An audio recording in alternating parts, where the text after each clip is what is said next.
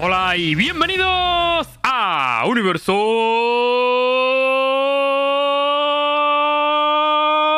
Valorant.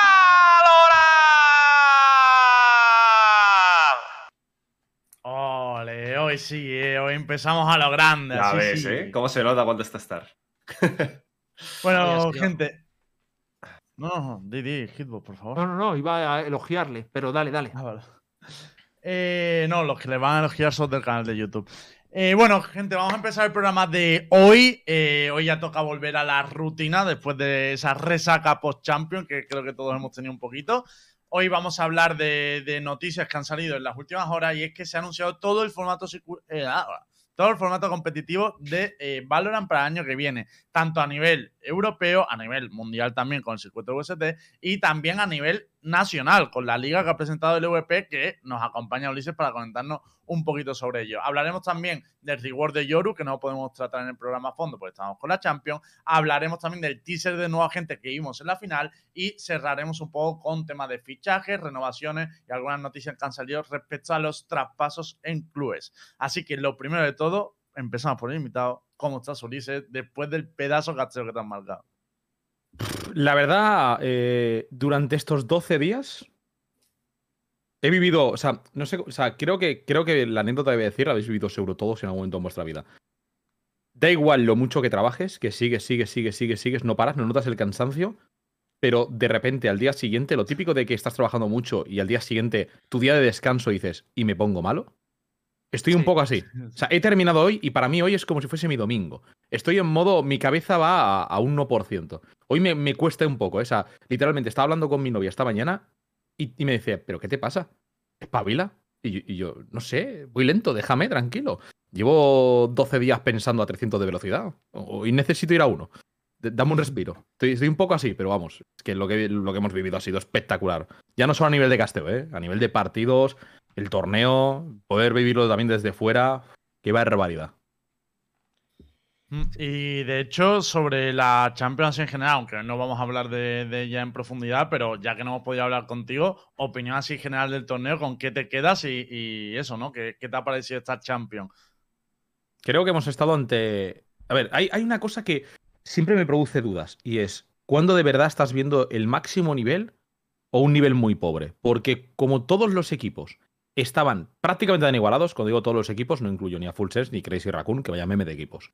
Eh, sin contar a ellos dos, el resto de equipos estaban tan igualados, la diferencia entre ellos era tan mínima que costaba de real- realmente darse cuenta y decir: ¿estamos viendo el top tier de nivel? ¿O es que ha habido una bajada? ¿O qué es lo que sucede? Después, obviamente, te vas a pequeños detalles, a nivel de micros, cómo están funcionando los equipos, y obviamente sí que te das cuenta de que, de que hay grandeza. Es el mejor torneo que hemos tenido hasta la historia, no solo porque estaban los mejores ni porque fuese el mundial, sino por cómo se ha desarrollado, cómo se ha jugado y los partidos que nos han dado. Me refiero, es que el, podría decir que los peores partidos han sido las estompeadas a Crazy Raccoon y la estompeada a Liquid, que fue una vergüenza. Mm. El resto partidos, partidazos. Sí, yo creo que tratando un poco sobre el tema que has dicho de si es el peor o el mejor nivel que hemos visto, para mí eh, no es el mejor nivel que quizás haya visto, pero sí que es verdad que ha sido los partidos más parejos que ha habido en todo el año, quizás, ¿no? 100%. Em, pero yo creo que en cierto modo puede ser debido a que hay mucho talento joven que no tiene tanta experiencia como a lo mejor estamos acostumbrados a ver ya en otros juegos por los años que tienen. Y, y hay mucho nervio, tío, de estar en un stage, de ser la competición más grande, mejor, mejor del año. Había equipos que no estaban tan preparados como otros torneos, como Gambit había comentado. Eh, también hay mucha. Bueno, eh, es que ya se escuchan rumores de que hay salidas de equipos que han estado en Champions, ¿sabes? También hay mucha. Tiene, tiene que haber, claro, tiene que haber mucha. ¿Cómo se dice? Eh, mucha inseguridad en los equipos también, ¿no? Y eso al final genera mucha presión. Y ya hemos visto que ya no solo con, entre comillas, sorpresas, sino también con desilusiones de equipos que al final pues, no han hecho prácticamente nada. Entonces, yo es eso, yo lo achaco a... eh, al final es la competición más importante del mundo, hay un poquito de nervios, eh, todo el mundo viene más preparado, eh, pero también hay, hay equipos que esperabas mucho más, mucho más organización, como Gambit, y venían un pelañito quizás de menos, ¿no? A nivel individual eran unas bestias, también te digo. Una locura. Y espera- espérate que tengan público. Ya. Porque si hay nervios y presión sin el público delante, más de uno cuando tenga el público delante eh, sube al escenario con pañales. Sí, sí. sí. Pero también lo bueno es que ya han cogido la experiencia en Stage, o sea que no se van a pegar la hostia. No, estoy de acuerdo, Lembo. Yo creo que Te- sí, ¿eh? Te- O sea, para mí, esto, mira, lo estábamos hablando justo cuando estuvimos en la Masters 3 de Berlín. Creo que no tiene ni punto de comparación. O sea, que ¿es, ¿es verdad que es una LAN? Sí, es una LAN porque están jugando en presencial. Pero es que es un plató, man, que solo porque alzáramos un poco la voz los comentaristas y era como, se escucha a los comentaristas. Tío, que te ponen a gritar a 20, a 20 de público y ya te vas a cagar encima, entonces. Imagínate cuando tengas a 10.000 personas viendo eso. O sea, yo creo que es cierto que tienen la experiencia de haber viajado, la experiencia de jugar en, un- en una partida en la que el ping es muy bajo y te das cuenta, como dicen muchos jugadores, de que la Phantom es un puntero láser que va matando todo lo que cruza por delante y que es, se impone mucho por encima de la Vandal. Pero lo que es el factor de jugar un presencial, todavía no lo han vivido. Sí, sí, Eisen sí, lo vivió Estoy de acuerdo. y, y la- y a mí lo que, lo que me dijo. Esto, esto me lo dijo Starcho. Hablando con él después de, después de la final, me dijo: Joder, eh, es- estaba más nervioso aquí que en la Master 2 de Berlín. La. Master, 2 en la Master 3 de Berlín. Hombre, estaba claro. más nervioso. El público ya solo con, con el ritmo. Y mira que el público estuvo caliente, pero estaba a su favor, ¿eh? No estaba en su contra. Eh, Bueno. Vale, gente, pues no seguir con la Champions porque hemos, llevamos varios programas ya hablando de eso y entrar en los stupid de hoy, que hay bastante. ¿Os parece si empezamos por el teaser del nuevo agente? Que no lo hemos podido comentar aquí en el programa. A ver qué, qué opináis. Pues si lo podemos poner en pantalla y lo comentamos. Tiene ello. Poquito a poco. Bueno, para quien no lo sepa, durante la final de Champions eh, siempre aprovecha Riot para poner cositas. Y una de las primeras cosas que apareció fue un teaser de el nuevo agente, que ahora lo veréis, pero básicamente Ya. dice la frase I go fast. Ahí lo tenemos. emerged. Challenge. Ball. Ball.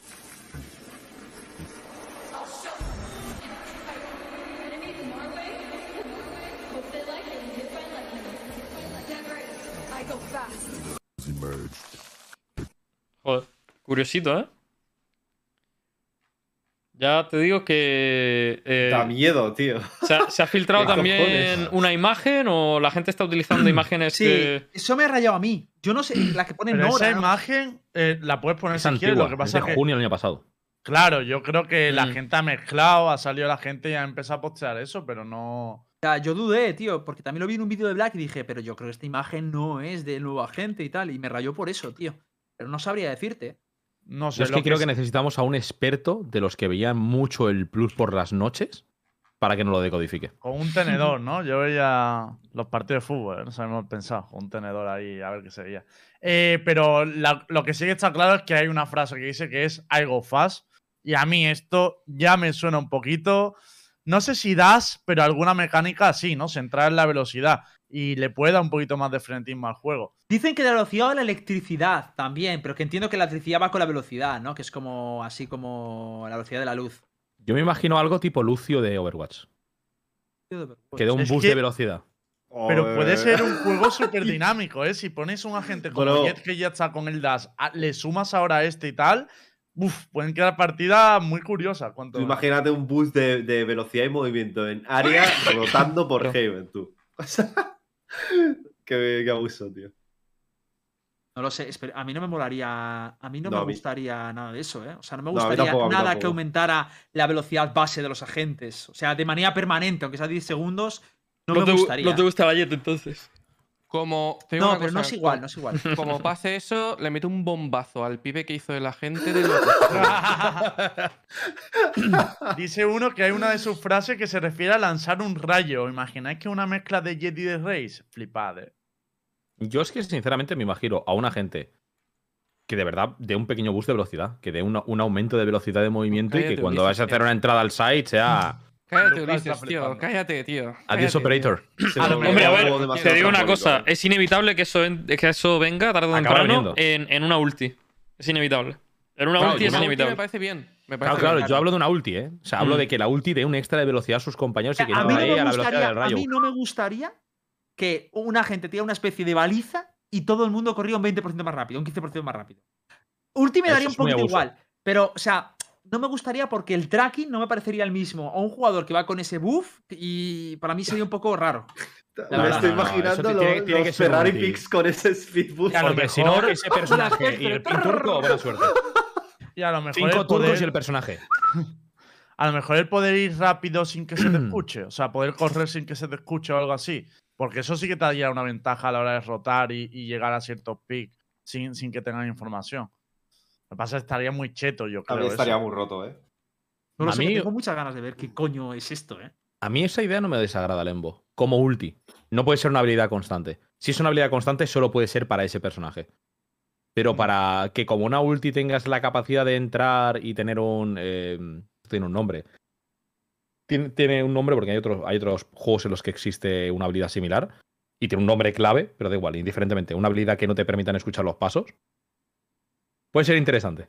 No sé, pero yo lo que sí que espero es que si hay un boost de velocidad, por lo menos sea velocidad sin armas, tío. Rollo que te sirva para rotar, pero no para salir disparando corriendo. Porque si ya la dispersión por disparar corriendo mm, está bastante hecha una mierda, imagínate si también le aumentas la velocidad y va con una espectre, por ejemplo, dando tiros, que es lo que han dicho en el chat. Es que, tío, eso sí que no me gustaría en nada, la verdad.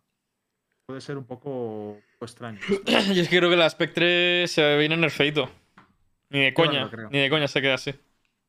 Cabrón, en Yo la creo- Champions hemos visto las peores mecánicas de un tactical shooter que he visto en mi vida. O sea, ha habido algunos momentos súper meme, ¿eh? La- o sea, yo he visto viendo como cosas así como graciosas. Por cierto, tío, no hemos comentado lo de Patipan, lo- las pedazo cosas que ha hecho en la, en la Masters, o sea, en la Champions, ¿eh? Un día, o sea, luego, bueno, el próximo día lo podemos poner cuando vengas, traemos a alguien, que molaría ponerlo, pero De hecho, al final comentaremos que Patty Pan se vuelve a lo de Watch, ¿eh? Él ya Sí. estaba jugando a otro juego directamente. Mm. pero es de coña. Y lo que decía esta, yo creo que va a caer Nerf a Jet, o sea, sí, a, Jet, Nerf a la, a la Spectre, al Strip Shooting, y creo que van a tocar hasta también un poquito. Ah, otra cosa que quería comentar, bueno, que ayer no lo comentamos, eh, pero, pero sí que quería hablar sobre Cayo, que es que básicamente Cayo se queda, o sea, viene para quedarse. O sea, Sí. creo que, creo que hemos visto un pick rate bastante elevado dentro de lo que cabe y quería hablaros de esto, quería sobre todo vuestra opinión porque digo, coño, eh, por fin un nuevo personaje que viene para quedarse, ¿no? Que no se requiere ningún war rework ni nada y además tiene una utilidad específica donde podemos ver cómo explota su potencial en, en sinergia de otros personajes y sobre todo en otros mapas. Te digo una cosa, yo hoy he jugado el Callo y he flipado. que no lo juego Guay, ¿eh? mucho. Pero no, no, no es que esté guay, es que es, es una chetada. O sea, lo de la mecánica de la, la- de la ulti, lo de, lo de que se, se comentó varias veces en la Champions, lo de poder tanquearse la primera bala de Operator, el primer contacto de un Mm. Operator.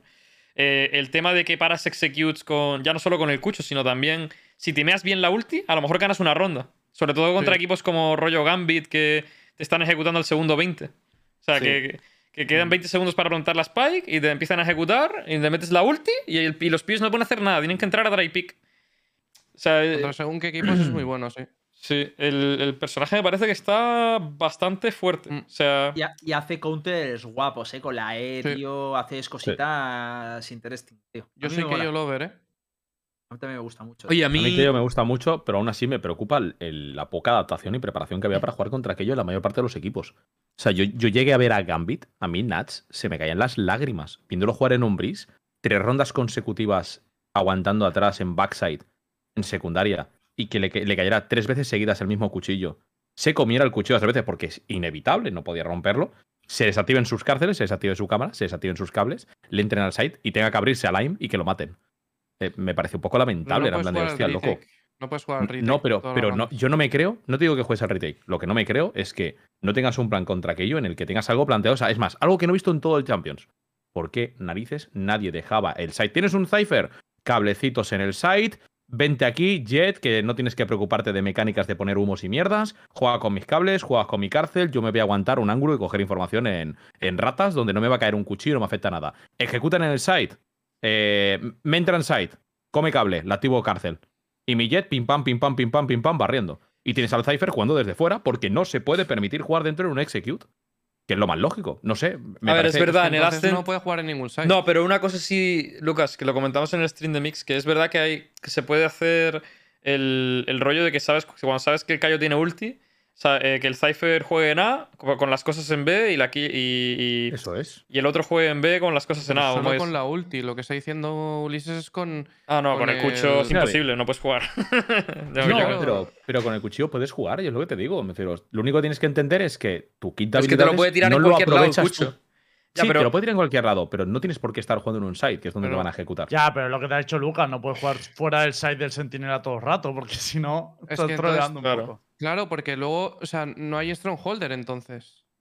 Es que por esa. Sí, dale, dale, perdón. No, no, que, que no hay Strongholder porque para mí eh, el rol, o sea, lo primero, el Cypher no puede morir. Entonces no puede coger nunca eh, información eh, avanzada o hacer plays agresivas o lo que sea. Ya pierdes un. Ya pierdes un personaje que tiene que estar vivo toda la ronda y tiene que jugar en el spawn. Luego, eh, el problema principal es, vale, si pierdes al Cypher Strongholder, tienes que poner a alguien. ¿Qué pones? A la Jet Strongholder. Entonces pierdes agresividad en. Pierdes control de mapa, de operator, o pierdes. ¿Sabes? O sea, si conviertes a otro personaje en Strongholder y el Cypher no puede morir, ¿qué tienes? La Viper Strongholder, el Cypher Strongholder, ninguno de los dos puede morir. O sea, es muy difícil jugar así. O sea, yo te enti- entiendo lo que dices, pero Sí, creo sí, que sí. con el cuchillo no, no puedes decir, no, no voy a jugar en backside. Tam- también te digo, backside. la cuestión no es no tengo que jugar en mindset, es no puede ser que todas tus rondas sean iguales. Eso sí. Tienes, tienes que entender que tú puedes tener una ronda en la que pillas y en lugar de dejar a la Jet que te está cogiendo información en side contrario, si me estás jugando con un doble duelista, como están haciendo muchos en Breeze, por ejemplo, que, que yo aparece mucho, dejas a la reina. Que la reina juegue con tu setup, tienes a la Jet cogiendo información agresiva en el otro lado, que tienes, y tienes otro Strongholder que en lugar de estar jugando en el backside, que sabe que se va a comer el 50% de los cuchillos, 70%, lo, lo perfilas y lo tienes aguantando cogiendo información sin peligro en medio. Y en el momento en el que entran, tienen toolkit habilidades para apoyar la cámara para dar información o estar rápido para hacer un refrag. Y otra ronda te la juegas en el backside y bueno, que te tiran el cuchillo la ronda que sea que juega en el backside. Bueno, ha sido azar, pero te estoy rotando constantemente y no me estás, bueno, comiendo la tostada. No te puedes comer tres cuchillos seguidos iguales. Si lo estás haciendo, me parece muy poco profesional de un jugador. Porque es que no tienes ningún tipo de plan ni sabes reaccionar contra aquello. Y eso le pasó. Al que más le pasó, y el más flagrante de todos para mí, fue Stacks de, Vis- de Vision Strikers. O sea, literalmente, antes he dicho Nats, pero no era Nats, era, era, era Stacks. Que se comió Mm. tres cuchillos seguidos iguales. De vergüenza.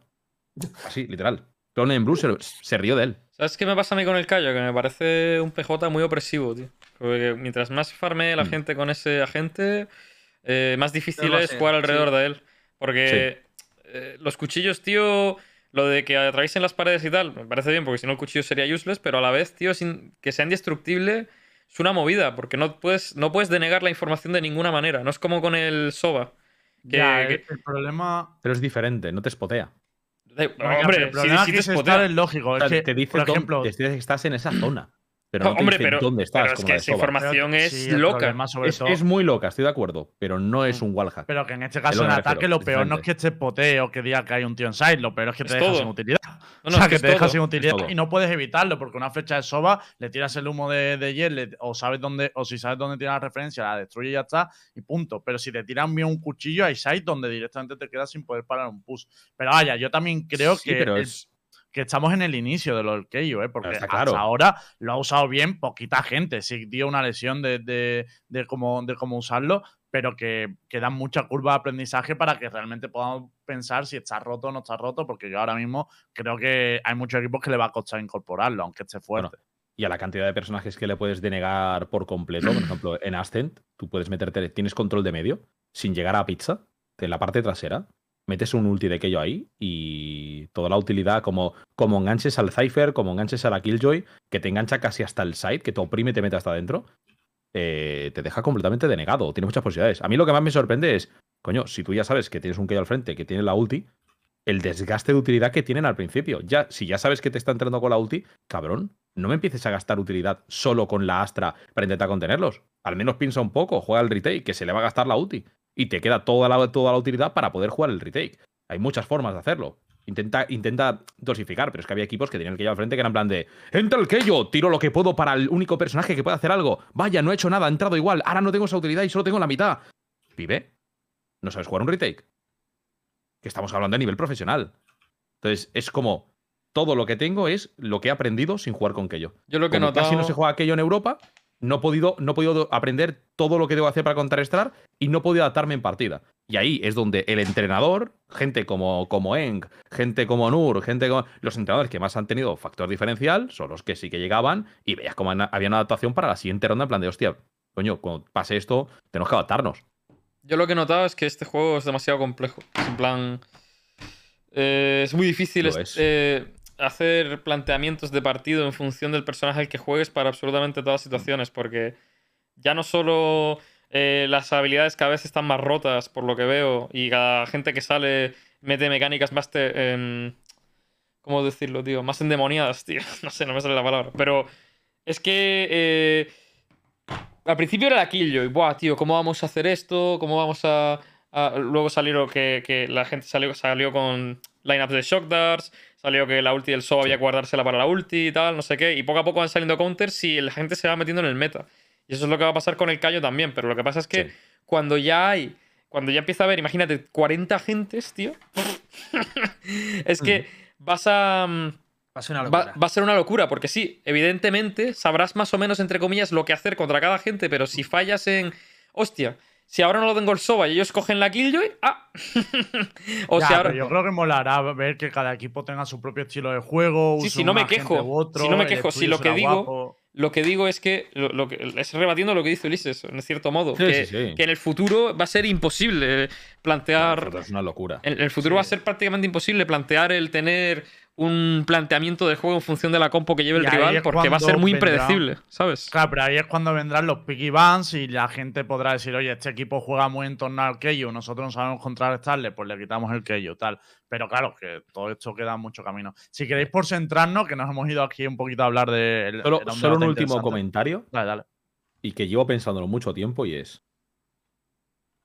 No sé cómo Riot ha conseguido replicar en los shooters un League of Legends. O sea, ¿Verdad? Es, el- exacto, es, tío. es eh, literal.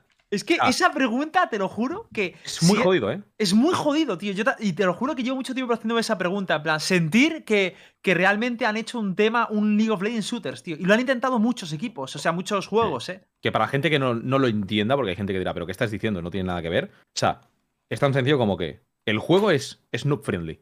El juego es noob friendly. Y se ve en los pibes que te salen y te pegan una tapa con la sheriff y que, y que no tienen por qué ser buenos, o la bala que te pegan corriendo. O sea, tiene muchos factores que son noob friendly. Lo mismo que pasa con el League of Legends, que en comparación con otros juegos de esa misma gama, es noob friendly. Pero después está toda la profundidad que tienes para desarrollar a nivel competición. Es más, Lucas, yo creo que es él, habiendo sido, habiendo sido entrenador, analista y ahora eh, futuro entrenador, tanto en League of Legends lo fue, comiéndoselo aquí, yo creo que es el primero que, que tiene que estar comiéndose la cabeza también con esto, porque es que es literal, el juego tiene partes no friendly, pero la profundidad de competición, 5.000 pajas han hecho ahí, 5.000. Es la polla, tío. El juego Es la es, polla. es eh, analíticamente es Dios. Es la polla y a la vez es una mierda. No, a mí me flipa, tío. No, pero yo me Joder. refiero a lo de que te maten corriendo y todas esas cosas, cabrón. Ah, no, eso sí, o sea, eso sí. Eso.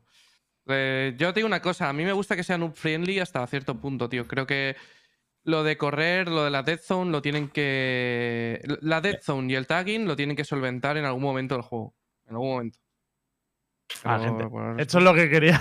que nos, estamos, eh, nos hemos metido en un debate súper Sí, profundo sí, sí. sobre el juego, que está guapo y tal, ¿vale? Pero es que hay como muchos temas y quiero como tocar. Sí, realmente yo quería hablar simplemente del pick rate nuevo que ha habido durante toda esta competición, que es Cayo, que me alegro mucho que, haya- que se haya quedado, ¿sabes? Y, y que hemos visto unas cuantas jugadas que, que contenía un poquito los picks por- iniciales de Jet y tal, y, y está bien, está bien. Me alegro de, de esa llegada de Cayo por fin, que, y también hecho, que empezamos a ver un nuevo personaje en las Rankeds.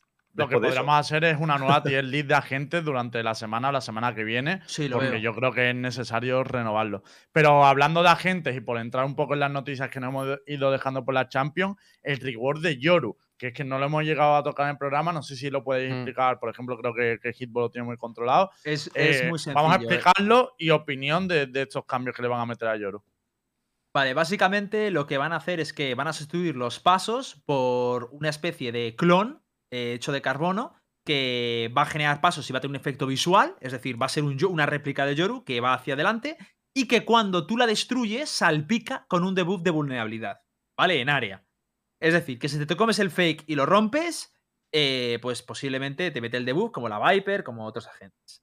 Luego, el Tipi va a ir un, pen- un 20% más rápido van a reducir el umbral tanto de sonido como visual, es decir, que se va a infiltrar mejor el TP.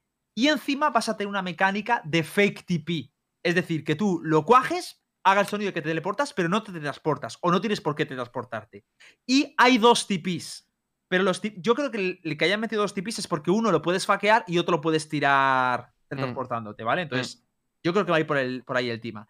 Y dicen que también quieren mirar un poco el ulti a ver qué pueden hacer con él. A mí, personalmente, los cambios me parecen muy acertados, sobre todo porque ellos dijeron que lo que tenían claro es que eh, hicieron a la gente como un agente de sigilo, pero no quieren ir por ese lado. Lo que quieren hacer es que sea un agente fake, de generar rotación. Sabes que me parece bastante más acertado porque lo de sigilo en este juego hay que cogerlo con pinza. Entonces va a ser un agente para dar falsa información o generar rotaciones, ¿no? Eh, ¿La copia me puede tanquear el primer disparo de la operator? No lo sé, no se sabe. Ni siquiera he visto la copia, no se ha visto aún, ¿eh? Cómo va a funcionar mecánicamente. Curioso. Mm, Yo supongo sé. que le atravesará si pasa eso, ¿no? Porque si no, no tiene Yo es que lo siento Sí. mucho, pero el, el- el TP de Yuru, o sea, el TP de Chamber es lo que tendría que haber sido el TP de Yoru. No, pero el TP de Yoru, tal y como lo ha planteado Hitbox, para mí es mm, tiene otro uso totalmente diferente, porque el TP de. Chamber de forma agresiva no lo puedes usar. Y ese de Yoru, porque una de las cosas que ha dicho es que le aumentan la velocidad al TP. El TP va follado. O sea, realmente un 20% más de velocidad, que parece que pueda ser poco y tal, no. O sea, es muy, muy rápido. Y creo que ahora sí que va a ser mucho más útil que como hasta ahora, que la mayoría de TP te los pillaban instant, vamos, que no te servía de, em, demasiado, solo en situaciones muy concretas. A mí. La pregunta es, ¿creéis que esto soluciona a Yoru? ¿Se vuelve a jugar, sí o no? Esa sería mi pregunta.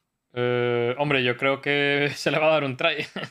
a ver, a mí Pero- principalmente me da la sensación de que ahora mismo, eh, para que una gente irrumpa en el meta competitivo, si estamos hablando de competitivo, necesita eh, tener mecánicas que verdaderamente sirvan para tener un planteamiento de juego sólido. Y yo no sé si una gente por sí solo puede faquear la entrada on-site, porque si la gente se basa en eso, mm, lo veo complejo, lo veo complicado que irrumpan el meta, honestamente. Así a, a simple vista, luego habría Pero que ver cómo es. Una cosa, una cosa que yo creo que hay que tener en cuenta, tío, sobre lo que has dicho, que tienes razón. O sea, daros cuenta que con un elenco de 40 agentes, no todos van a estar en el meta.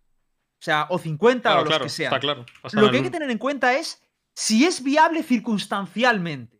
Por ejemplo, eh, o sea, para mí lo importante no es que un agente sea meta en el sentido de que, sea, sea, que se pique con un 30%, ¿no? Sino que si lo metes en un mapa pa- con una strat muy específica pueda funcionar. Para mí va a ser ahí la bondad Claro. del equilibrio. Entonces, si de repente nadie juega, o sea, yo, que un personaje como Yuru a lo mejor no utilizar en todos los mapas, mola, porque no quiero verlo todos los mapas, pero me gusta que de repente un, un equipo meta cree un bind en torno a Yoru y de repente un día te lo saque y digas, ¡hostia! Pero es que ahora mismo eso con Yoru no lo puedes hacer. Entonces, eh, yo creo que tenemos que desistir la idea de que, de que los agentes lo vayamos a ver siempre, sino que ocasionalmente sea viable. Con eso me vale. ¿Sabéis? Aunque Hombre. sea en un mapa, tío. Claro. Es y que, para un planteamiento específico. claro, claro, como hizo, por ejemplo, Guild en Haven con el Yoru, tío, que lo tenían todo súper medido con los ultis de Astra, tal. Vale, o Mm. sea, eso me parece de puta madre, pero para mí el, el gran problema que, que tiene Yoru a día de hoy es que, es que ni eso, cabrón. O sea, es que no, Yoru es inservible ahora. no, no puedes hacer ni eso. O sea, es, es una. Es una La sorprendes a lo mejor una vez y ya está, que fue el día ese Claro. y ya está. Sí, sí. Lo único que a mí me raya es que viendo el nuevo agente, que yo intuyo que el nuevo agente es duelista, intuyo, a lo mejor no es así, pero si realmente es duelista y ahora también arreglan el Yoru, son otros dos duelistas que se pueden meter en el meta, entre comillas, no creo que en todos Pues los me mapas, parece bien, porque ahora mismo solo existe Jet. más, ¿no? Y Raíz. Bueno, a ver, y, Y reina, reina. pero que el, el pick, el pick de prácticamente todos los mapas que siempre vas a ver, eh, exceptuando en dos mapas contados, Sí, que sí, apenas sí. se juegan, además. Bueno, que Mm. Breeze sí se juega bastante a día de hoy, pero. Eh, Bueno, yo creo que en Breeze podemos ver Yoru, que se estaba jugando al principio. A lo mejor Yoru en Split, en vez de una reina, por ejemplo, también eh, puede colar, cosas así. Yo creo que puede, puede ser viable y, y el nuevo agente. A mí hay una cosa que me preocupa, que no hemos comentado, y es que Fénix, 0% de pick rate. 0% de verdad. pick rate. Es verdad. Loco eso, ¿eh? Eh, Sí. Omen, 2% de pick rate, y porque lo vimos en, en Split, y la verdad que hicieron un, un plan alrededor de Omen con los one ways y tal, y estuvo súper bien ejecutado. El Brimstone lo hemos visto única y exclusivamente en dos mapas y para cosas muy específicas. Y Mm. me preocupa el estado de Astra. Porque Hasta- lo de Astra es un, es un desfase. Porque al- al final es. En Haven no vas a piquear los otros dos Smokers, vas a piquear Astra. En Split vas a piquear Astra, a no ser que juegues lo que hizo Ascent con los humos y tal. Em, en, en Ascent vas a piquear Astra. En Bind vas a piquear Astra, puedes jugar el Brimstone. Ok, perfecto. Mm, em, También te digo, yo ¿eh? estaba un el, poco caso por de, eso. el caso de Omen, yo lo creo que lo podemos dejar en 0% de pick rate. Porque si bien es Sí. cierto que lo jugó Boncol, el motivo por el que Boncol jugó con Omen es porque, como bien sabéis, él no juega con Astra, es algo que no ha tenido que entrenar. En el equipo, si alguien coge Astra, es Starcho. Claro. Por tipo de composición no pueden hacerlo y no tenía tiempo para ponerse a prepararse como IGL, como Soba, como todos los personajes que estaba jugando y encima también meterse con Astra cuando no estaba contemplado. No, y Entonces, en bueno, esa compo encajaba mejor. Siguieron con Omen, él encajaba, lo sacaron bien y lo jugaron bien. No, Pero pero, igual además muy una compo que no tiene flash, está en la mierda. meter la paranoia, o sea, yo creo que tenía cierta lógica ahí piquear el Omen, pero para mí eh, es importante lo que ha dicho Lucas porque yo creo que el mayor problema que hay ahora mismo en el juego es con los controladores, o sea, Sí. lo tengo Mm. clarísimo, porque en casi todos los roles se puede rotar, incluso me diréis, no, pero a Jet, bueno, Jet ya empieza a ver, Vine es un mapa donde lo juegan pocos Mm. equipos, Fracture creo que es un mapa donde cada vez lo van a jugar menos, o sea, creo que incluso la Jet empieza un poco a tener alternativas, pero tío, es que va a llegar un punto en que Astra no tenga ninguna alternativa de controlador. Y eso para mí es el mayor problema del juego ahora mismo. Es, es absurdo que el único, la única alternativa es Icebox y Breeze, porque puedes jugar con Viper solo. Es un Mm. problema. es que O sea, a, día de hoy no tiene sentido. ¿Puedes jugar con Viper? No, tienes. o sea, Tienes que jugar con Viper. a jugar con Viper. Que a mí me gusta, ¿eh? Ojo, que me parece que. eh, a mí me molan los mapas así, incluso. Eh, Breeze Icebox Fracture para mí son mapas de Viper, que es 100%. muy, muy, muy, muy buena. O sea, hay tres mapas en los que Viper es top tier y Astra, pues a lo mejor no es, tan, no es tan fuerte, ¿no? Sobre todo en Breeze y Icebox, está claro. Pero es que los otros, o sea, el- lo del Brimstone es un desastre, tío. Es que es un desastre. Es que no, ha- o sea, por mucho que dure el humo, es que le pones que el, que el humo dure toda la ronda y es una mierda igual, tío. Es que no. Es que no. Si eh, la, la toda la baliza- ronda. Escucha, ver, la, ba- la Baliza. La baliza es la peor habilidad del juego, tío. Ya, ya, ya. Te, sí. te- te va mal. O sea, tú llevas una vandal, te saca la baliza y te haces counter a ti mismo con la baliza. Es más, Yo creo- la, la baliza solo sirve para una cosa: ronda de pistolas. El, el único uso válido. Ronda de pistolas. La tiras y te bajas un muro en un fleje. O- Yo o- hay una cosa que siempre he pedido para Brimstone que creo que sí que solucionaría un poco. que mínimo que pueda tirar sus humos en todo el mapa, tío. Que no me obliga a ser el único controlador que cuando tiro mis humos saben dónde estoy. O más o menos la zona por donde tengo que estar. Eso me parece ya que es lo mínimo. Y la baliza es que yo cambiaría esa utilidad. De verdad, o sea, mm, se la cambiaría por otra directamente. Bueno, yo, yo también le cambiaría, creo, el sistema de tirar humos a Brimstone. Tío, o te, o te digo una cosa. malo, ¿no? ¿Lo pondrías más fácil o más difícil? Más, eh, más ágil, O te, digo, más fácil. o te digo una cosa, es que hay, hay maneras, porque entiendo que a lo mejor no le quieran meter una piña porque ya tiene un molly. Pero entonces a lo mejor que le metan que las balas hagan 10 más de daño, un porcentaje más de daño. Igual que existe Sí. lo otro, lo de. mm, Joder, ¿cómo se llama? Lo de debilitar, que exista un aumento, ¿no? De daño. A ver, no, Sí, mu- no yo- muy Yo bestia. creo que los también andan por ahí. ¿eh? O sea, yo para mí sería punto número uno, que tú puedas dejar los humos preparados.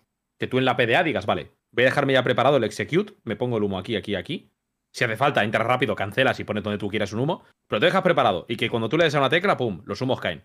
Y que no tengas que estar ahí con la PDA justo cuando estás entrando, haciendo tres clics para lanzarlo. Yo creo que para ser un personaje de execute, que es lo que es, pum, lo dejo preparado, doy un botoncito y entran los humos. Y Tío, el Steam Beacon hay que mejorarlo. Eso o, incluso, o incluso, tío, que cure, tío. Te lo digo así. O sea, que. O sea, si al final van a hacer personajes híbridos, un controlador que te mete una función también residual, tío, pues que te dé una baliza en el suelo y que te cure 5 por segundo o 10 por segundo, lo que sea. Pero algo, tío, que, que diga, coño, me merece la pena como personaje híbrido, pero es que a día de hoy no es, es una mierda la gente. qué tío, Es guapo. una realidad. Dice uno en el chat, pero entonces boost de daño más vulnerabilidad igual tiro en el pecho y te mata, ¿no? Y digo, "Guau, qué guapo, tú. Me viene un pibe, eh, le, le meten lo típica, la típica compo que, que empezó a utilizar Fnatic en su día con Brimstone Viper en Bind, le tira el molo 1, tira baliza al Brim, pasa un pavo, Papá, pum, tiro al pie y muerto. qué locura, Bueno, pues chaval. mira, ya tienes combinaciones, tío. Por lo menos.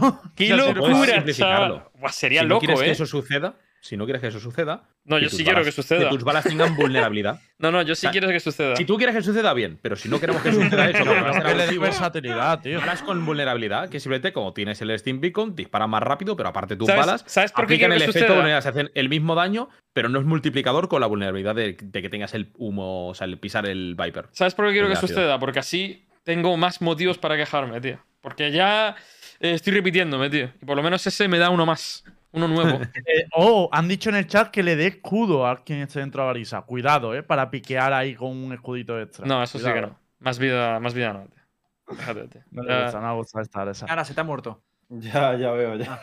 Ahora se fue. Bueno, gente, eh, para no que no se- no se nos vaya mucho tampoco el programa, entramos ya a hablar, si queréis, de la noticia más importante del día, que es el formato de competición en 2022, ¿vale? Hoy, eh, Valorant Esports ha anunciado cómo va a ser el competitivo de Valorant para 2022, tanto a nivel mundial con la Valorant Champions, con las Masters y las Challenger, como también a nivel regional, porque va a haber ligas regionales y eh, también ligas amateur. Además, también el circuito femenino. Como es bastante complejo de explicar y lo, lo vamos a hacer lo mejor posible y demás, pero hemos preparado un artículo en la web, lo ha hecho de hecho Mudarra, grande Mudarra, que además de trabajar en su equipo en Z, también nos, nos hace estos resúmenes, para que lo podáis ir siguiendo a la vez, ¿vale? O sea, que os dejo el link de la web y ahí sí que no se puede perder nadie.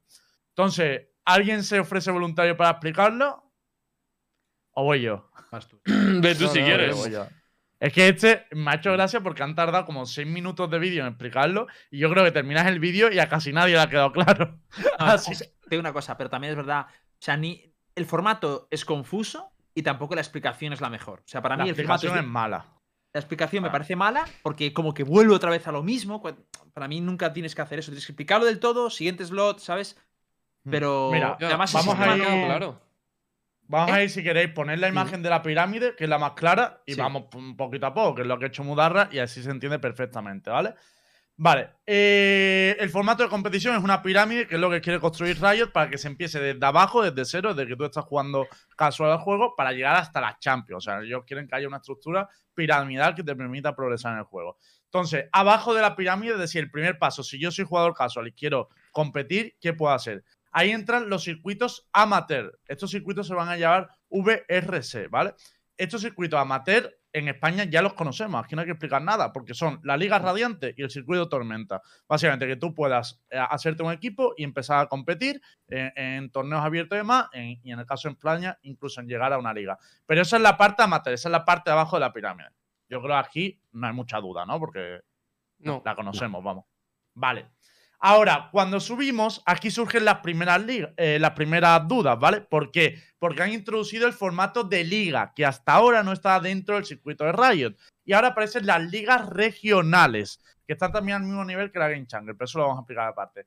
Las ligas regionales, que es la imagen que está abajo, son las ligas por países, ¿vale? Va a haber una liga en Francia, una liga en España, una liga en el norte de Europa y así, ¿vale? Obviamente en Europa vamos a tener varias ligas, ¿vale? Porque como somos varios países, va a haber varias ligas regionales. Y luego, lo único que es un poco diferente en el caso europeo es que tendremos las ligas por países y la liga europea, que estaría un nivel por encima. Pero bueno, respecto a ligas regionales, por ejemplo, en España tendremos la VRL Spain, VRL son las siglas de Valorant Regional League, no tiene ciencia, que la organiza el EVP y es en la que nos entrarán y nos explicará Luis, ¿vale? Rising. Claro. Eh, básicamente, estas ligas regionales eh, tienen una serie de condiciones pues, de nacionalidad y demás, que bueno, ya se hablarán, pero vamos, que son por países. Si seguimos subiendo un poquito más arriba, ya no hay misterio, ¿vale? Ya es el circuito tradicional que teníamos de Challenger, Master y eh, llegar a Champion. El único misterio que hay aquí es que a nivel europeo va a haber también una liga europea, es decir, seguimos subiendo, ¿vale? Ligas amateur, liga regional, la liga española y pasamos a la liga europea, que la liga europea va a tener tanto, eh, va a tener un clasificatorio abierto para poder acceder, como también tendrá equipos que directamente tengan eh, invitaciones. Básicamente, la liga europea... Aquí está para mí lo que es como confuso. Vale, eh, ¿qué, te, qué te parece confuso aquí? No, a mí, o sea, me refiero para espectador medio. Yo acabo entendiéndolo, pero me refiero que esto es lo que el choque, que yo veo que una persona, cuando yo lo, lo estábamos viendo el vídeo, todo el mundo empezaba aquí a, plan, pero no sé qué. ¿Sabes? Que es como que no queda A ver, claro. básicamente es que la forma de clasificarte ahora va a ser a través de una liga. Es decir, que el formato pasa, en vez de ser torneos puntuales, a ser una liga. Esa liga europea, por ejemplo, eh, bueno, de MEA, va a estar formada por dos equipos. Los cuatro equipos invitados, que ya lo han anunciado, son los cuatro que estaban en Valorant Champions, Ace, Gambit, Liquid y Fnatic. Y luego las ocho plazas restantes se obtendrán a través del clasificatorio en la primera temporada. Es decir, habrá un clasificatorio donde hay cuatro plazas para Europa, dos plazas para Turquía y dos plazas para SIS. Y en el segundo split, porque sabéis que hay dos máster, ¿vale? Esto sería como te clasifica la primera máster. En el segundo split, la gente que está en las ligas por países, por ejemplo la Liga Española, sí que va a tener oportunidad de clasificarse directamente a esa liga europea. Porque. ¿Master o Challenger? eh, esto es la que te da directamente acces- acceso a la máster. Ya, pero, pero, pero entonces, ah, cuando has dicho la segunda Master, sería el segundo Challenger, ¿no? De la Master. Eh, sí, pero es que la- los challenges como tal van a ser esto, van a ser la liga. Eso entendió yo. Ya- Sí, sí, me- Challengers es la liga. Challengers Claro. 1 te da acceso a Masters 1, Challengers 2 te da acceso a Masters 2. Claro, claro, es que e- es eso. O sea, en vez de Challenger, en vez de un torneo que se llame Challenger, hay una liga. Tú tienes que intentar llegar a esa liga. La primera vez vas a tener que hacerlo por el clasificatorio abierto, que empieza en enero, de hecho. O sea, que los equipos tienen que tener ya los rosters para el 10 de enero, que es cuando empieza el primer clasificatorio. Sí. Y en el segundo split, es decir, la segunda Challenger, ahí sí que tendrán una opción de ascender los equipos de la Liga Española y demás. Lo bueno de esto, y voy a poner el ejemplo de un equipo para que lo entendáis perfectamente, ponte Vodafone Giant, ¿vale? Vodafone Giant llega a enero y como no tiene invite para la Liga Europea, tiene que presentarse al clasificatorio de Europa.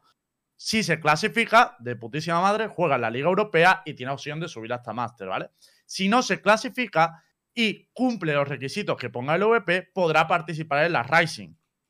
¿Qué pasa? Que entonces no podrá llegar a esa Master hasta el segundo split, que es cuando tendrá ah, eh, opción de, de- de subir a la liga. Y así funcionará, o sea, es un formato más regular. Y aquí abro turno de dudas, cuestiones. La o ¿A qué te refieres cuando has dicho segundo split? Hay dos Eh, splits, tío. Hay un claro. split que es Claro, para vale, Master de ya- abril y para Master de junio. Esas son los- las dos Masters que hay. Entonces hay dos splits. Vale. Bueno. Que por Vale. cierto, lo de liga es un poco. A mí me parece un poco todo raruno, pero dime. Bibiri babiri, porque no es liga. En realidad, porque, o sea, para mí una liga es progresiva y la realidad es que la liga no es tan progresiva, porque te castiga mucho, o sea, la, la liga, ¿qué va a durar? Eh, la liga, entre comillas, hasta Masters, ¿no? Va a durar dos meses como muchísimo. ya lo Eh, dijeron, ¿no? Son dos meses. Claro. Es una liga cortita, sí. O sea, son dos meses de liga. La realidad es que en dos meses o lo haces bien o te vas para el carajo. Porque te extiendes, te vas a una liga regional, que por cierto, eso no lo han explicado. Dentro de esto, a lo mejor Ulises nos puede aclarar eso ahora. Pero desciendes, te vas a la liga regional y luego puedes volver a subir en, en el siguiente mes. O sea, es un poco que te, te- O sea, es que creo que te castiga mucho porque además, para mí, el mayor problema es que eh, los equipos se están formando ahora mismo, a excepción de los de Champions, ¿no? Sí. Y los equipos han tenido muy poco tiempo para preparar los rosters, muy poco. Y es la realidad, porque prácticamente diciembre te lo comes, porque las vacaciones llegan ya, ¿sabes? Sí, por, por resolver un par de dudas que han dicho, pero en la segunda Master no habrá clasificatorio abierto. En Europa no, tendrás que hacer desde las ligas regionales. O sea, Claro. luego cada liga regional pues tendrá sus formatos también para entrar, no entrar o como sea. Por ejemplo, en la Liga Española, ahora nos explicará Ulises cómo se puede llegar a esa, a esa LVP Rising, ¿no? Eh, y ha habido otra duda también que... No, vale, eso sí, que las ligas regionales podrán ascender, pero ya de cara al segundo split. Por eso el clasificatorio europeo es antes. Y bueno, no sé si, te- si os ha quedado alguna duda más de esta parte de- del formato. Vamos. A ver, a mí me gustaría que hablara, que Uli es un experto en todo esto, sobre su opinión sobre Uli y si. Bueno, dame tu opinión, Uli, de todo esto. Pero hablando del formato europeo, ¿vale, Uli? Para entrar ahora en el español full, si te parece. Sí, o sea, habla de esto, Vale. Uli. Me gusta saber tu opinión. A ver, eh, hablando de, de la base general. A ver, estamos en, estamos en el segundo año de competición. Este segundo de año yo creo que es el que debería haber sido el primero, de no ser porque obviamente se forzó la maquinaria. No olvidemos que el planteamiento inicial era que, hasta 2022 no iba a haber competición. Correcto. Eso no Entonces, se podía decir antes, pero ya sí. ese era el planteamiento hasta 2022. Esto lo han hecho ellos públicos, lo han dicho en todo momento. El- la fecha era 2022, se adelantó todo porque la comunidad dijo, oye, eh, necesitamos más competición. Entonces, al final, lo que han hecho es crear una estructura de la que tú puedes viajar en lo largo del tiempo, desde el amateur hasta, hasta un mundial. Obviamente, el equipo que empieza en un amateur no puede esperar que ese mismo año termine la Champions. Esto es una progresión, pero puedes tener esa posibilidad de poco a poco ir grindeando y subiendo. Entiendo que formar la primera liga de Challengers es muy difícil. Y que estamos también en una época en la que tampoco puedes permitirte hacer como en la LEC. La LEC es una liga franquiciada, en la que ellos han tenido muy claro qué clubes han sido los que han trabajado han dejado de trabajar y cuáles son los que ellos consideraban que podían aportar más para tener una franquicia europea y cuáles tenían que destinar, porque, por ejemplo, mira, yo esto lo digo, creo que es de opinión pública, Giants tenía capacidad para ser una, un equipo de LEC perfectamente. Entiendo que si lo han dejado en España es porque consideran que podía aportar más al valor nacional que al valor europeo, porque obviamente en su momento siempre se puso mucho en duda. Entonces, basándonos en que todavía no hay esa estructura en el Valorant, que estamos en primer año de crecimiento, entiendo que, el primer formato pues tiene que dejarte claro unos equipos ahí que son los invitados, los cuatro que participan en el Champions, me parece justo.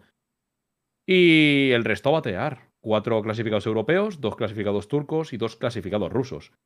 Va a ser una guerra. Todos lo sabemos. Va a ser una absoluta guerra por ver quién se mete ahí.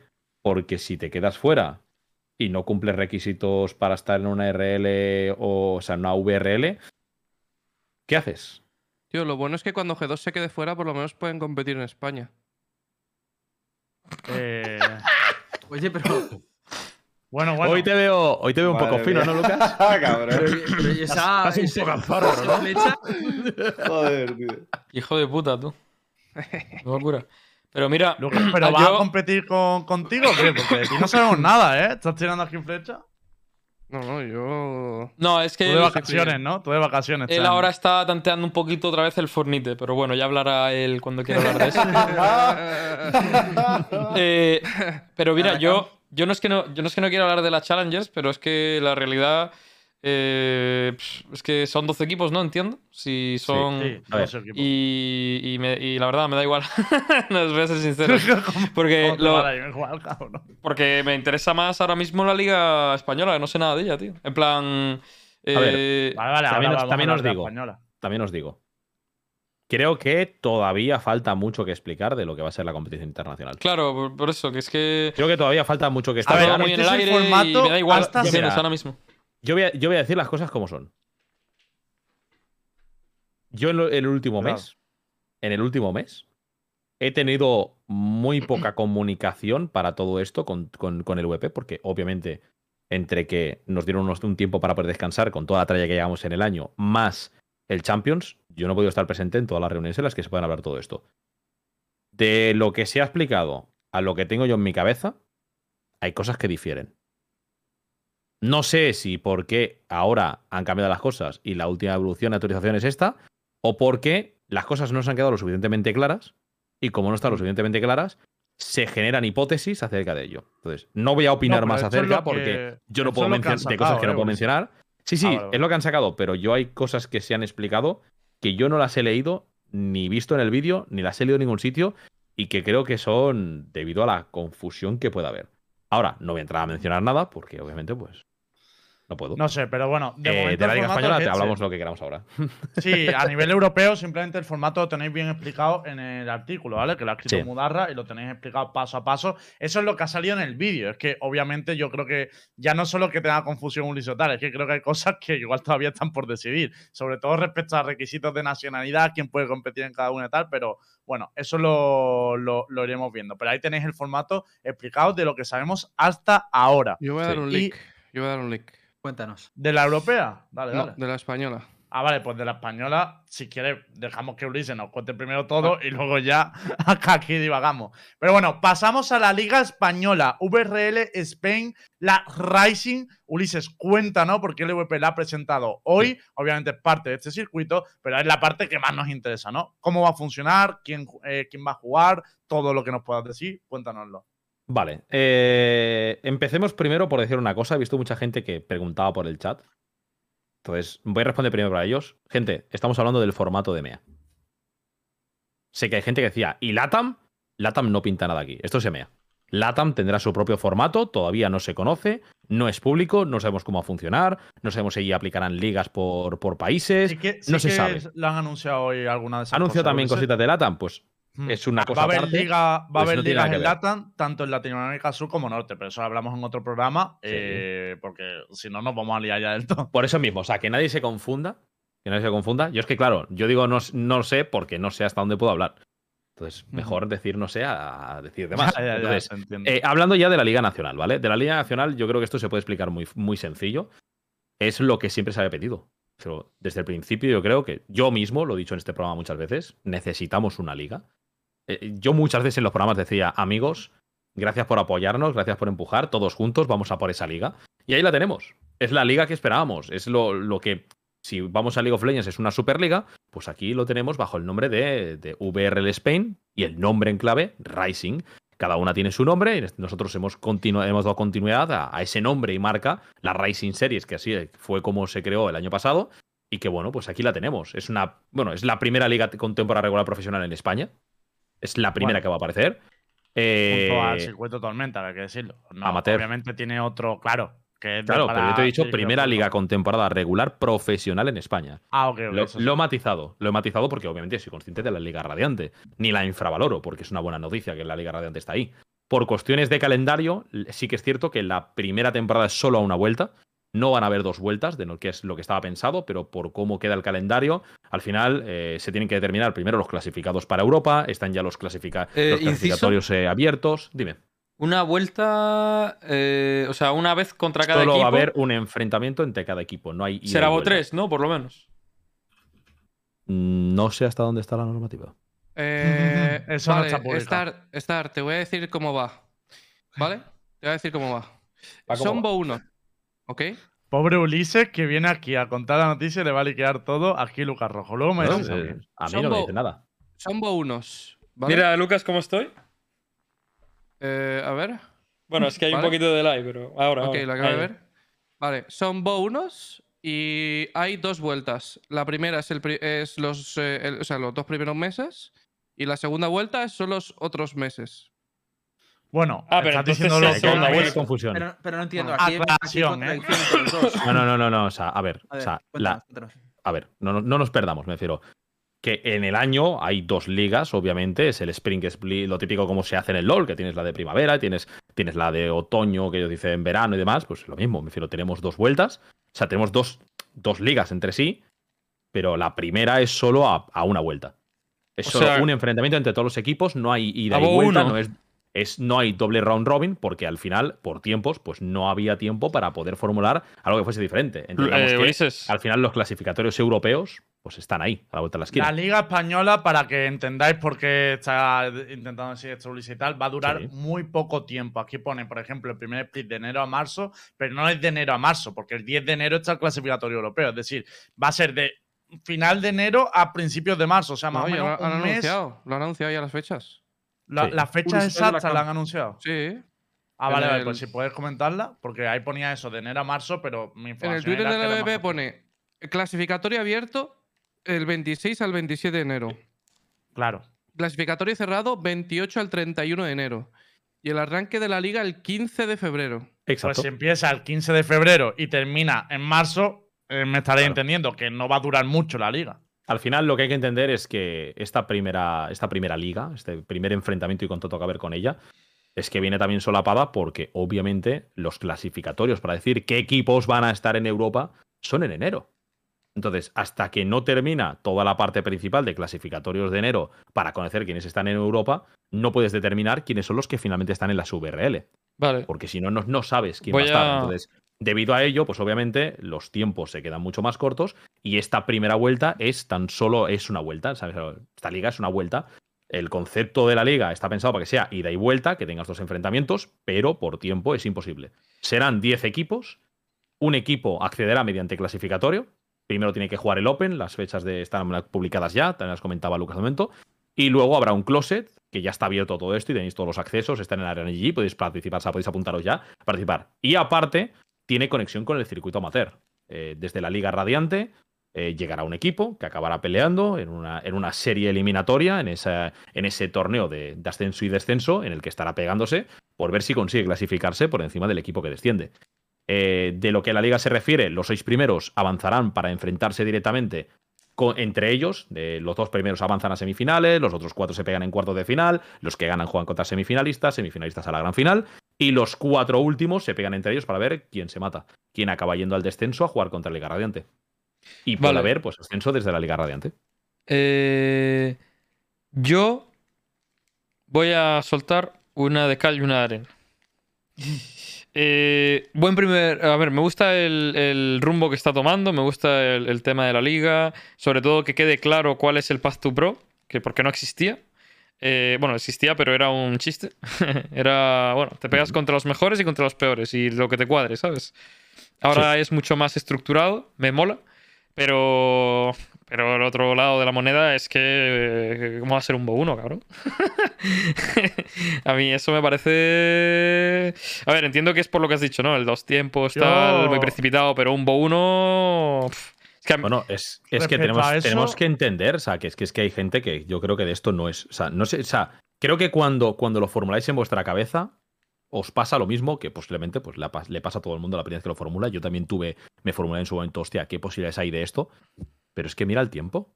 Es que mira, mira los tiempos que te dan. pero sí lo te- entiendo. los tiempos que te imponen. Que, que lo entiendo, pero es que. Entonces, no, pero, no, pero- no, pero- pero- pero ya no pero solo este igual, igual, igual que tú tienes unos tiempos, yo tengo derecho a quejarme. de que el Ah, no, no, 1 es un os digo chiste. mi- Yo no te os digo eso, mi opinión, digo- porque- digo hay tiempos, me refiero, que es que cada semana se juegan tres jornadas: martes, miércoles y jueves. Sí, sí. Claro, una, una cosita importante de esto, ¿vale? Eh, ahora voy a dar más información sobre la liga, que todavía no, no se ha publicado, pero también para, que creo que es súper relevante para esto. Pero tenéis que. Yo personalmente creo que el EVP ha hecho lo mejor posible dentro del margen que le ha dado Riot. Esto tanto por lo que se ha publicado como por las cosas que sé, porque al final, bueno, y por las cosas que son evidentes, que no es una liga que se haga solo en España, es que va a haber otra en Turquía, otra en Francia, y al final el tiempo que le han dado, yo creo que era imposible hacer algo mejor de lo, de lo que ha salido. Pero sí que mm, me parece bastante, bastante relevante el hecho de que los equipos que se clasifiquen a la liga a la liga europea no podrán participar en la liga española. Lo digo porque esto le puede quitar cierto protagonismo a esta liga dependiendo de cómo rindan nuestros representantes. Es decir, si Ereti, Vodafone Giant, Movistar Rider, UCAM, equipos de este tipo se meten en la liga europea, ya no van a estar en esa liga española. Entonces son cositas que creo que obviamente no dependen del VP, pero que van a afectar al protagonismo que tenga la liga. ¿no? También te digo, el formato mejor de uno tiene, tiene sus pros y tiene sus contras. Tiene sus pros y tiene sus contras, porque también al mismo tiempo el frenetismo, el frenetismo que se va a vivir, sobre todo en esta primera vuelta, me refiero, sin haber, y sin- siendo solo una ida, sin poder haber Claro, vuelta por es que es el tema. Es, que no hay es vuelta. frenetismo absoluto. Pero, de normal. pero habría para una mí- vuelta, obviamente, serían dos enfrentamientos entre equipos. En esta ocasión, eh, bueno, va a haber mucha tensión. Va a haber Yo- mucha tensión porque puede haber muchos upsets. Sí, eh, sí, sí, no, sí, eso es lo espectacular que tiene, pero es que es lo único espectacular que tiene, porque también es verdad que es una lotería. Igual. No creo que eh, sea tan lotería, por experiencia en otras ligas mejores de uno. Mi sensación Bueno, un poco. Y, cu- y cuando te, y esto- cuando te digo por experiencia es, es muy pocos upsets he visto yo en una competición, como ha sido, por ejemplo, en el caso del Counter, en una liga con A ver, de uno. si, a ver, el caso es que si un equipo es bueno y es, y es de, de, de- de top de, de- de top 1, 2, 3, va a estar en el top 1, 2, 3, sea Bo 1 o Bo 3. Pero yo sigo pensando que por lo mínimo Bo 2 debería ser. Para que hubiese empates, para que la distribución fuese más equitativa, eh, para que los equipos pudiesen elegir mínimo su home map o un mapa donde estén, no estén cómodos, no un mapa donde a lo mejor un equipo es eh, la hostia y el otro equipo es un poco mediocre. Eh, También hay que decir que hay ocho plazas por invite. O sea, que eso también es algo que se podría hablar. No sé si os parecen muchas, os parecen pocas, pero de, de 10 equipos, 8 son invite y 2 clasificatorios, ¿no? Era- no era solo una, yo había- me, me había parecido que era una solo. Pero ojo, por- no, no, por invite 8. Nueve equipos seleccionados por el VP de su, de Ah, su ecosistema profesional y el décimo que se escogerá en el mes de enero a través de un torneo clasificatorio que se jugará en allí. te digo una cosa. eh, de todas formas, me parece espectacular que, que exista esta liga, que el, que, la- que el planteamiento haya sido otro y que esto por tiempo se haya tenido que hacer así. No quita que me vaya a quejar, pero que, que me parece que está guapo, ¿sabes? O sea, yo eh, creo que por fin, tío, tenemos algo, ya no solo que quede claro el Path to Pro, sino que también dé oportunidad a, a más españoles. Porque me imagino que habrá. Que no, no se ha dicho, ¿no? Pero me imagino que habrá un requisito de españoles en la liga.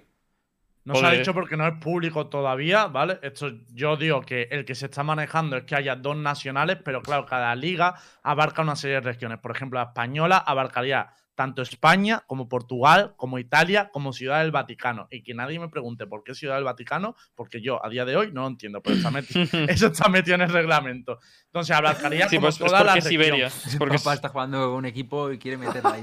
Y una curiosidad importante de esto, y ahora doy mi opinión respecto al formato general, pero una curiosidad importante de los dos nacionales que hacen falta, o los dos regionales, ¿vale? Por meter también a Portugal, Italia y demás, es que se está discutiendo si cuenta que tenga que jugar o contaría también, por ejemplo, un español en el banquillo. Al principio eh, estaba bastante claro por parte de Rayos que era que tuvieran que jugar dos regionales, dos, dos jugadores que Yo creo que, no se- el que eso no se está discutiendo. Ahora Eh, han dicho que valdría con uno en el banquillo, es decir, solo habría que tener un regional, un, uno que cumpliera los requisitos en el roster inicial. Solo tiene que competir un jugador español. Claro, pero otro tiene que estar en el banquillo. O sea, el roster total tiene que tener dos. Eh, Es lo que yo tengo entendido. Lembo. Joder, Eh, Lucas, que me jode de- que digas eso. Obviamente no está poner- publicado, tú tendrás tu info y yo la mía, poner- dila. Puedes poner de jugador a Manolete. Ah, pero entonces tengo razón, ¿no? La normativa Claro, pone claro. dos jugadores. Claro, que te digo que Netis, por ejemplo, pondría, podría poner a Stargrade de suplente, Sí. que no jugara ni una jornada y cumpliría con esos A dos. ver, eso claro, me, parece, me parece un meme. Lo siento muchísimo, pero Sí. me parece. Pues eso puede pasar. Memazo. ¿eh? Yo me enteré y dije, me parece un puto meme, la verdad. A tener ahí como. No, tengo uno en el banquillo. Cuando no tienes ninguna intención de jugar con él. Pero lo demás. Pero cero además, ¿eh? A mí es que para poner eso es como poner de requisito que solo haya uno. O sea, no entiendo para qué pones dos entonces. Para desgastar económicamente al equipo, porque otra cosa, o sea, no, no entiendo. Que tendrás que tenerle nómina, entiendo, ¿no? Yo creo que la idea de Rayo es decir, bueno, así le dan oportunidades aunque esté en el banquillo, pero es que seamos realistas, no va a funcionar así. O sea, va a haber un jugador que o sea, todos vamos a saber que no va a jugar. En la mayoría de los equipos, digo. Entonces, eso a mí me, me la baja un poquito. Es decir, yo esperaba el mínimo de dos regionales por, por equipo, vaya. Y también hay muchos equipos que se están planteando, por esto que he dicho, no fichar españoles, sino fichar o portugueses o italianos. O sea que también es eso, es que no va a haber representación española ni siquiera en todos los equipos que compitan. Son cositas que, vale, yo estoy contento con lo que me han presentado, pero que mm, me faltan de corregir, vaya. Lo de españoles, yo, tío, siendo Iberia, me parece que tío, es importante también que haya jugadores portugueses, tío. No sé. A ver, a mí Porque- es que me hubiera gustado una liga portuguesa. Pero bueno, esto ya otra, incluso otra discusión, ¿no? Pero, Ya, pero No, si- siendo, siendo una liga, siendo una liga ibérica, eh, al final, siendo realistas, los equipos a los que han invitado son todos españoles. Hasta donde Mm. yo sé. Entonces, eh, hay que Sí, ser justos también. Las organizaciones son todas españolas. Porque la organiza la LVP. Entonces también es un poco injusto para, para, eh, para los portugueses que la realidad es que su oportunidad de competir en la LVP es bastante reducida, porque una organización española va a optar, claro, va a optar antes, si hay el ni- mismo nivel de skill, hablo, ¿eh? Si hay el mismo nivel de skill, va a optar antes por un jugador español que por un jugador portugués. Porque al pero final si la ese fanbase que tiene... Luca, deja los dos regionales por equipo, ¿no? Y así tendrían todavía un poquito más de posibilidades de que los fichen. Es que, tío, ahora. es Ah, que- no, claro, pero yo aquí voy a ser honesto, porque a mí me gusta decir las cosas. Yo creo eh, que esto lo han hecho porque hay ciertos equipos que eh, sa- salen beneficiados con esta norma. Eh, dilo claro, Heretics un y Giants. Hay ciertos equipos a los que les beneficia solo tener un Pero la español. norma es de rayos a nivel europeo. no, ¿eh? por No supuesto. del LVP. Ya, ya, eso por lo digo. supuesto. O sea, ¿pero tú crees que lo han hecho por, por esos dos equipos? ¿Lo han hecho No, así? yo Hombre, creo que es a hay, nivel europeo es por más, claro. yo creo Que que hay, hay muchos ciertos equipos, equipos en Europa que le pasa esto, claro. Claro, que hay, hay ciertos equipos a los que les va a beneficiar mucho más. Y hablo ya no solo a nivel español, hablo a nivel ¿qué pasa con Fnatic? si, de- si desciende de la Liga Europea. ¿Qué pasa con G2 si Es desciende que eso de la no lo hemos Europea? aclarado. Que cuando tú desciendes de la Liga Europea, o por lo menos eso es lo que se estaba hablando, eso no está publicado, pero en teoría los que desciendan de la Liga Europea podrían elegir una liga regional donde competir, de las que hay disponible en Europa. Entonces, ¿qué pasa? Que con esta norma, por ejemplo, es lo que ha dicho Lucas, G2 podría fichar a mí mismo de suplente y, Claro. y- y juega en la Liga Española. Y de la otra manera no, porque en el roster no tenían dos españoles jugando, o dos italianos, o dos portugueses. Claro, me ponen a mí y no tiene. O sea, la cosa es que hay ciertos equipos en Europa a los que esta norma, porque al final, ¿cuántas, cuántas ligas europeas hay? ¿Ocho? Eh, Liga Europea en total, espérate que las cuente, no las he contado. Eh, son 4 y 4, 8. Ocho. Ocho. O sea, al final hay ocho ligas, ¿no? La, la realidad es que tienes bastantes probabilidades de que hay muchas nacionalidades dentro de esas ligas, ¿no? Entonces es mucho más fácil tener un jugador eh, dentro de ese equipo con esa nacionalidad, como puede ser un nórdico, un no sé qué, un no sé cuántos, y decir, vale, imaginaos que a G2 le conviene mucho más estar en, en Nordic, por ejemplo, que en la LVP. Por, por cualquier cosa, por lo que sea. Pues, ostras, tengo a Boba, que pertenece a la región de Nordic, y, y no necesito a dos Nordics, ¿me entiendes? Sin embargo, eh, va a haber otros equipos, como puede ser, yo que sé, el caso de Fnatic, si ahora fichan a otro jugador, vamos a poner el caso de que fichan a un polaco, pues, hostia, si desciende Fnatic de la. De la eh, ya, me- ya voy a confundir los nombres. De la VCT a la VRL, pueden elegir, si fichan a un polaco, la liga polaca. ¿Me entendéis? Entonces, al final, es como que es mucho más sencillo para todos los equipos solo tener una nacionalidad que, tener, que necesitar tener dos en el roster inicial. Porque al final lo que vas a provocar es, si baja eh, G2 y solo tienen a Mixwell y quieren participar en la Liga Española, tienen que echar a un jugador y poner a un jugador español. Y eso es una liada de locos. Es que además eh, está el caso de que, como hemos comentado, el circuito europeo, en el segundo split, es decir, para la segunda Master, solo te vas a poder clasificar a través de las ligas regionales. Es decir, que no va a haber un clasificatorio abierto. Y es verdad que habría equipos que o hacen esos cambios de plantilla o se quedan sin opción de llegar a Master. Yo creo que lo han hecho un poco por eso, ¿eh? el, el cambiar la normativa al final, porque al principio iban a ser dos. Claro. Es que hay muchos equipos en Europa a los que les pasa eso. Obviamente, también le pasa a Heretics y a Giants, pero no es, no es solo exclusivo de estos, de estos No, clubes, no, sino que a nivel realmente. europeo eh, hay, hay, hay mucho más, eh, muchos más problemas. O sea, yo creo que es como, tío, no podemos hacer esta movida de poner dos regionales porque como baje, imaginaos que baja, bueno, Vitality no tendría un problema, tío, pero imaginaos que baja Alliance, bueno, ahora tienen dos franceses. Pero bueno, entendedme que al final baja un equipo tier 1 que, no, que tiene uno de cada nacionalidad y cágate, chaval. Es que es una liada. Sí, sí, está claro. Que por A cierto, mí la sensación. Solo iba a decir, Ulises, que, que lo de antes no es una crítica realmente al VP, pues, y lo del bow No, no, y tal. estás- que no te vamos a volver a llamar, tranquilo. Puta bobo, bobo. No, que si no sé todas las ligas europeas son así, o sea, entiendo lo que está diciendo. Son ocho. No, ligas. pero a ver, que escúchame, que es que ya está, me refiero. est- Esto es muy sencillo. Eh, estamos, estamos en el primer año, ¿no? No, no, si, O sea, el primer año- el de liga. No hables, que te muteo. ¿Imaginas? Estamos, estamos en el primer año. De este- o sea, yo, yo entiendo, muchos de los pensamientos lo entiendo, pero estamos en el primer año de liga. Primer año de liga. Y entiendo que No, al final. no, Ulises, no, no vayas por ahí, tío. Que ya estoy harto de escucharlo del primer año, tío. Ahora, No, ahora sí, es el primer año de liga. Ay- ayer era el primer año de juego. Ahora es el primer año de ¿cómo- liga. Pero El cabrón, año ¿cómo que- el determinas que qué equipos viene- tienen que estar dentro? En el 2023 será, año, será el año, el año de. El, es el primer año que tenemos bodos. No me jodas. Vale, una pregunta. del primer ¿A año te ya no. gustaría ¿eh? que llegase Riot y que, y que la primera liga europea hiciese, toma, estos 10 equipos a dedo? Estos 12 equipos a dedo. Si no hablo de eso, de lo que hablo Pero es de lo del Bo nueve. 1. Pero, pues, pues, no, no, pero por eso te digo que es el primer año de liga.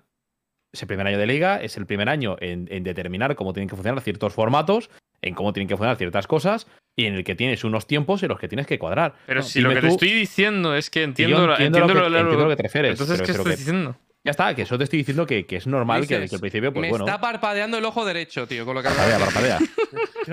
Me parpadea el ojo derecho. Hay un equipo por qualifier, cabrón. que es que hay en nueve Europa? a dedo. ¿Y en Europa?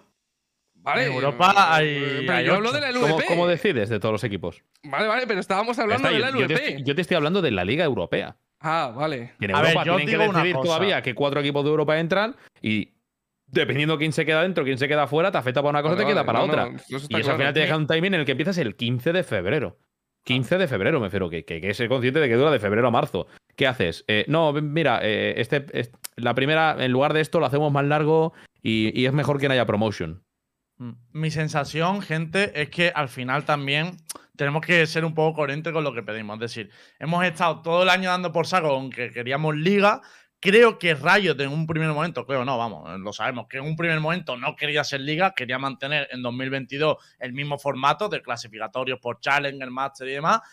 Al final ha dicho, hostia, todo el mundo nos está pidiendo una liga, hay gente que quiere organizar ligas nacionales, vamos a buscar este formato y han acabado siendo un híbrido, ¿no? En el que ni han apostado del todo por el formato de, torneos clasificatorios, ni del todo por el formato liga, porque una liga de un mes realmente tampoco es muy, muy liga. Entonces, el rollo yo creo que es como que se han quedado a media, pero yo también soy justo, ¿no? Es decir, si hemos dado el por saco, es como han dado un primer paso en la dirección que más nos gustaba, ¿no?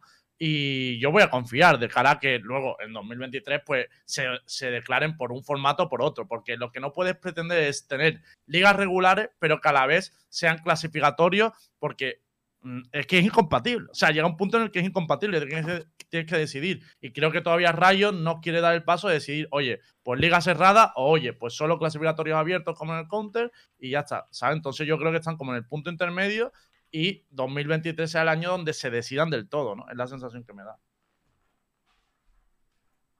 No sé cómo la veis, lo, lo veis eso Sí, sí, yo, vosotros. pi- yo pienso igual. Yo pienso igual. a mí lo que me ha llamado la atención es que, sinceramente, esperaba que para la competición europea, para la, pri- para la primera competición de, de Liga Europea, pensaba de verdad que por parte de Riot, las primeras invitaciones que darían, entiendo las cuatro del Champions, pero de verdad, yo pensaba que iban a invitar a equipos como G2, que sabes el. Sabes la gran marca que es, lo que contribuye, que has colaborado con ellos desde la LEC, que has mucho tiempo, porque al final tú lo que invitas es el club, no el equipo. El equipo al final se acaba, ya acabarán teniendo a los mejores los que están dentro, si acabas haciendo lo franquiciado. Pero claro, como se ha quedado algo tan abierto, entiendo que al final han dejado todo por clasificatorio. Ese primer clasificatorio para Europa va a ser Yo lo, veo, yo lo veo bien, ¿sabes por Qué. Porque al final el poder de negociación que tiene G2 con respecto a Riot es muy grande. Si encima le, le empiezas a dar trato favo- favorable, no le estás dando oportunidades a otros clubes y le estás dando mucha fuerza a una marca, a G2.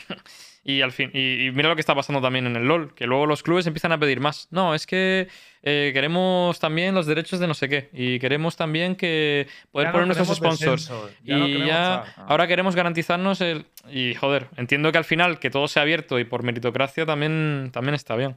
Entiendo lo que dices, ¿eh? pero lo que digo es que en general lo que el sí movimiento que está le compro, lo que sí que le compro a Ulises, que lo ha dicho un poco antes Lucas, es que, eh, claro, el primer, el primer split tienes el clasificatorio abierto para la liga. En el segundo ya solo es a través de las ligas regionales. Es decir, que te juegas todo en enero.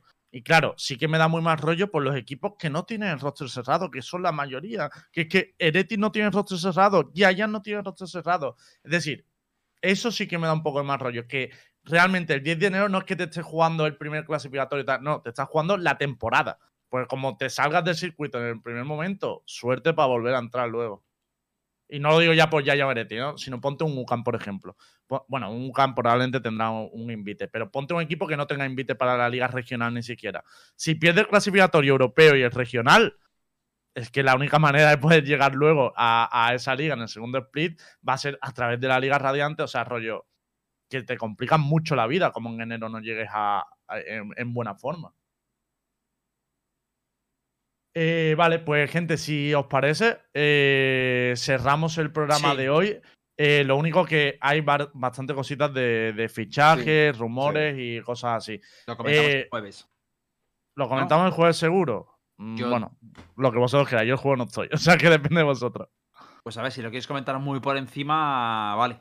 A ver, simplemente por no comentar los rumores y tal, que eso sí que lo podemos ir haciendo o, ir comentándolo, pero cositas confirmadas 100%, ¿vale? De los equipos de la Champions ya sabemos que SIG ha renovado con Aizen. SIG, que fue nombrado MVP de la, de la Champions, ha renovado con Aizen, lo anunció en su Twitch Longer y el, el club ha dicho que pronto habrá renovaciones. Lo que se rumorea es que están renovados todos los jugadores menos Sinet de momento. O sea, que Sinet tiene una oferta para renovar, pero que de momento no estaría cerrado. Eso lo ha, pro- lo ha publicado hoy FRS. Luego hay un rumor bastante fuerte de que Doma sale de Fnatic. Eso lo ha publicado Pures y Coco, eh, periodista de ULR, ha publicado también que no sería el único que sería. Pero el rumor fuerte es que Doma saldría de Fnatic. Doma Luego está fuera. Pero no lo han anunciado, ¿no? No, no, pero está fuera, ya te lo Sí, sí. confirmo yo. Más uno, o sea, está, está fuera. Pero que lo que yo eso sí que no sé, porque lo de Doma sí lo tengo claro, es lo de que vayan a echar más gente de roster. Yo me huelo que sí, pero no estoy 100% seguro. No sé si sabes algo de eso, Lucas.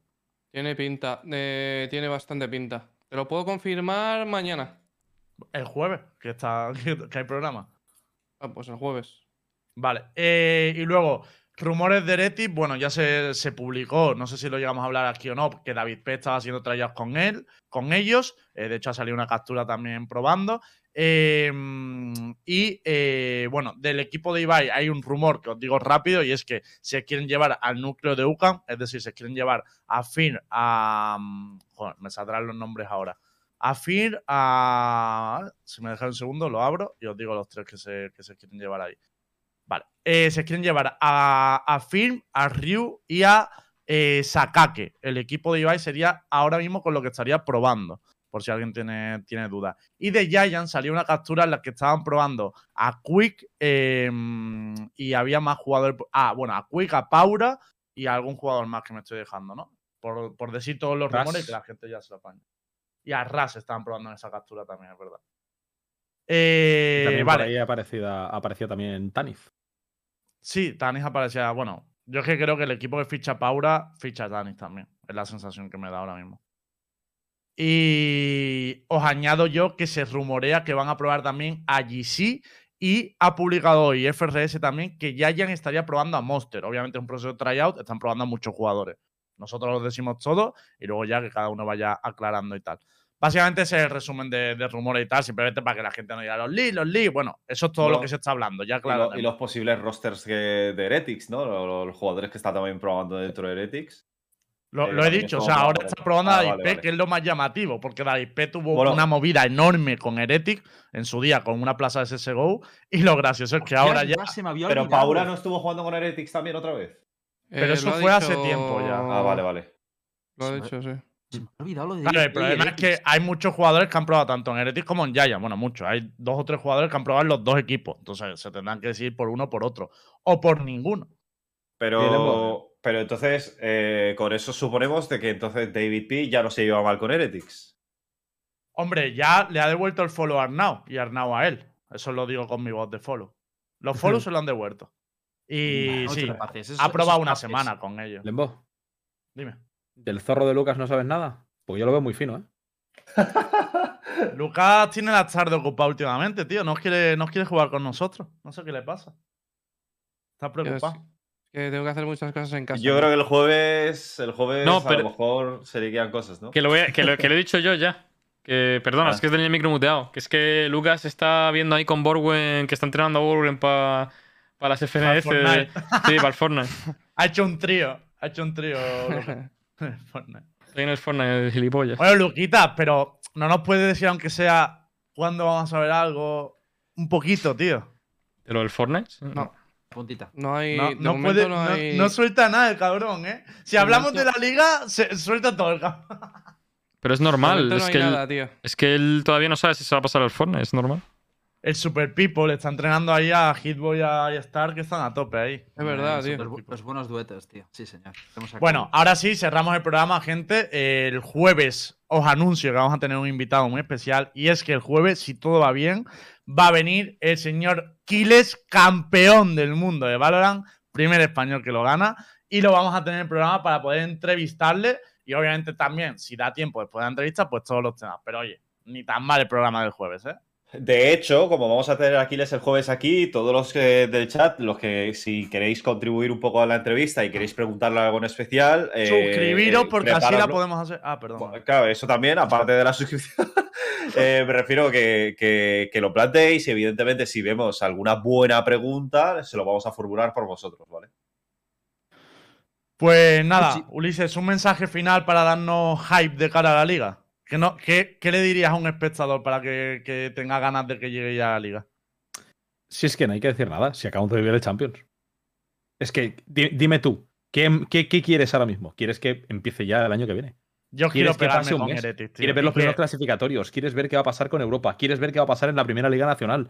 ¿Quieres ver quién está, quién no está? ¿Qué Queremos que se haya jugadores? Febrero, caras? Bueno, enero, febrero. O sea, al final es la realidad, es que no hace falta. Es que este Champions ha vendido Valorant. Ya está. Sí, sí. Está perfecto. A disfrutarlo. Perfecto, buen cierre. Pues nada, gente, muchísimas gracias a la gente que se suscribe, que es lo que permite que siga el programa. De hecho, si alguno todavía tiene el Prime y lo podéis dejar en este canal, os lo agradecemos porque así cumplimos los objetivos mensuales. Y también darle las gracias a Versus Gamer que hace posible cada día seguir con el programa. Así que gracias tanto a, a los que nos apoyáis como a Versus por hacerlo. También tenéis su web que tenéis unas ofertas de la hostia para Navidades. Así que os dejamos aquí. Nos vemos el jueves. Recordad que el programa ahora es los jueves a las 10 de la noche. Jueves a Nos las vemos. 10 por aquí. Adiós. Cuidarse, Adiós, señores. buenas Chao. noches. Chao.